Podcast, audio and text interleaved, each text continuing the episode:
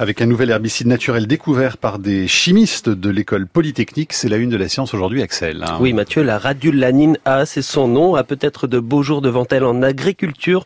C'est une molécule organique découverte chez une mousse et qui est capable de tuer efficacement les mauvaises pousses presque aussi bien que le trop fameux glyphosate. Un effet herbicide qui vient d'être démontré et un brevet pour sa synthèse déposé également dans la foulée. On discute de l'avenir des herbicides naturels aujourd'hui, aujourd'hui, pardon, avec vous, Bastien Naï. Bonjour. Bonjour Axel. Vous êtes chercheur au laboratoire CNRS de synthèse organique de l'école polytechnique. Tout d'abord, comment est-ce que vous avez découvert qu'une plante, cette mousse, la, radula, était capable de produire un, herbicide? Parce qu'à première vue, ça paraît assez suicidaire comme capacité. En fait, les, toutes les plantes euh, produisent euh, des petites molécules qui sont capables euh, d'interagir, de permettre une interaction avec les autres organismes vivants de leur environnement. Mhm.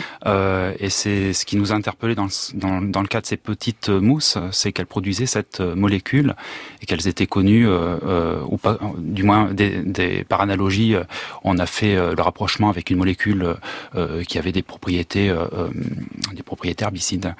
À, quoi est-ce que ça lui sert de produire un, herbicide, même en petite quantité?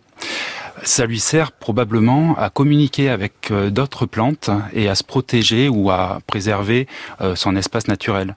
Euh, en l'occurrence, pour la molécule qui nous intéresse, il est possible aussi qu'elle serve d'hormone végétale pour la plante qui la produit.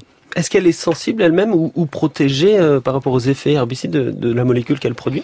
Oui, mais euh, comme euh, s'il s'agit d'une hormone végétale, il est bien possible que cette hormone-là, certaines saisons, interviennent pour provoquer un effet de dormance ou de tomber des feuilles, peut-être, je sais pas. D'accord. Alors l'étape importante que vous venez de franchir avec cette étude, c'est la synthèse de cette radulanine.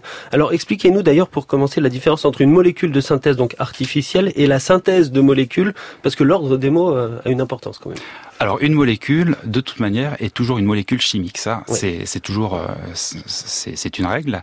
Euh, ensuite, euh, dans la nature, on trouve des molécules qui sont produites naturellement par des organismes vivants.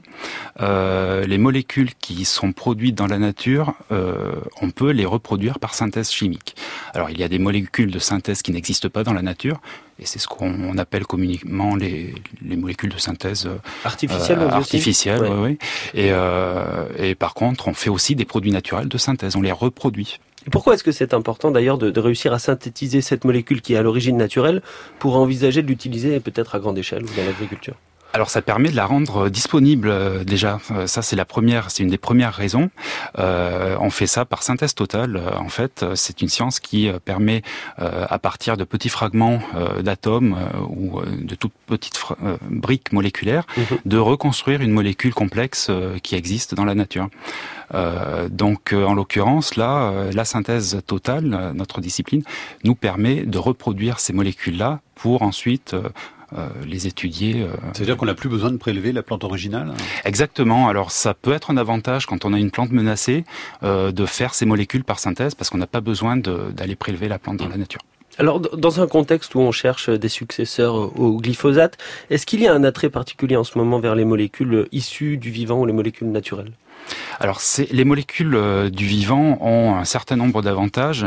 Euh, d'une part, elles sont extrêmement diverses, euh, et ça, ça leur donne, ça leur donne la possibilité également, en plus d'être diverses, elles ont été sélectionnées par l'évolution, et ça permet éventuellement d'avoir, de trouver des molécules avec de nouvelles cibles d'action chez la plante, et donc de nouveaux modes d'action. donc ça, c'est un, un, réel avantage. évidemment, il y a d'autres, d'autres inconvénients. Euh, mhm. euh, par exemple, le fait qu'il se peut qu'elle soit, qu'elle ait une durée de vie euh, réduite dans l'environnement, mais ça, ça va dépendre de la structure de la molécule qui nous intéresse. Est-ce que c'est aussi gage d'une toxicité moindre pour l'environnement ou les animaux? Alors, pas du tout. ça, Il faut que ça soit bien clair. Naturel ne veut pas dire non toxique, parce que souvent on, fait, on peut faire la confusion, on peut entendre la confusion. Ça n'est pas du tout vrai.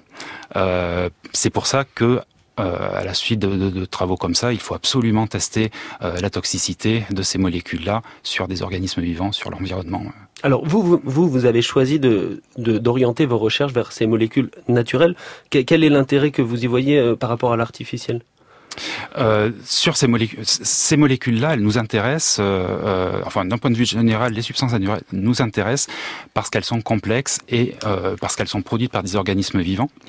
Et par ailleurs, euh, elles, ont, elles sont souvent associées à une activité biologique. Et ça, ça nous permet d'envisager euh, plein de choses avec ces molécules-là, soit de les utiliser dans, ce cas-là en agriculture, mais ça pourrait être aussi avec d'autres molécules en médecine ou comme outil euh, en recherche fondamentale.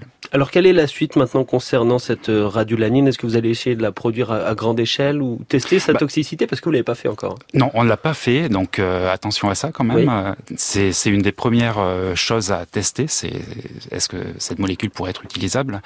Et évidemment, il nous faut optimiser euh, nos modes de synthèse pour la rendre disponible à plus grande échelle. Ça, c'est tout un pan de travail à réaliser. Donc il y a du boulot à venir, hein, finalement. Beaucoup de travail. Et bon courage à vous. Merci beaucoup d'être passé par la une de la science pour nous en parler. Vous êtes chercheur au laboratoire CNRS de synthèse organique à l'école polytechnique. Merci beaucoup à vous.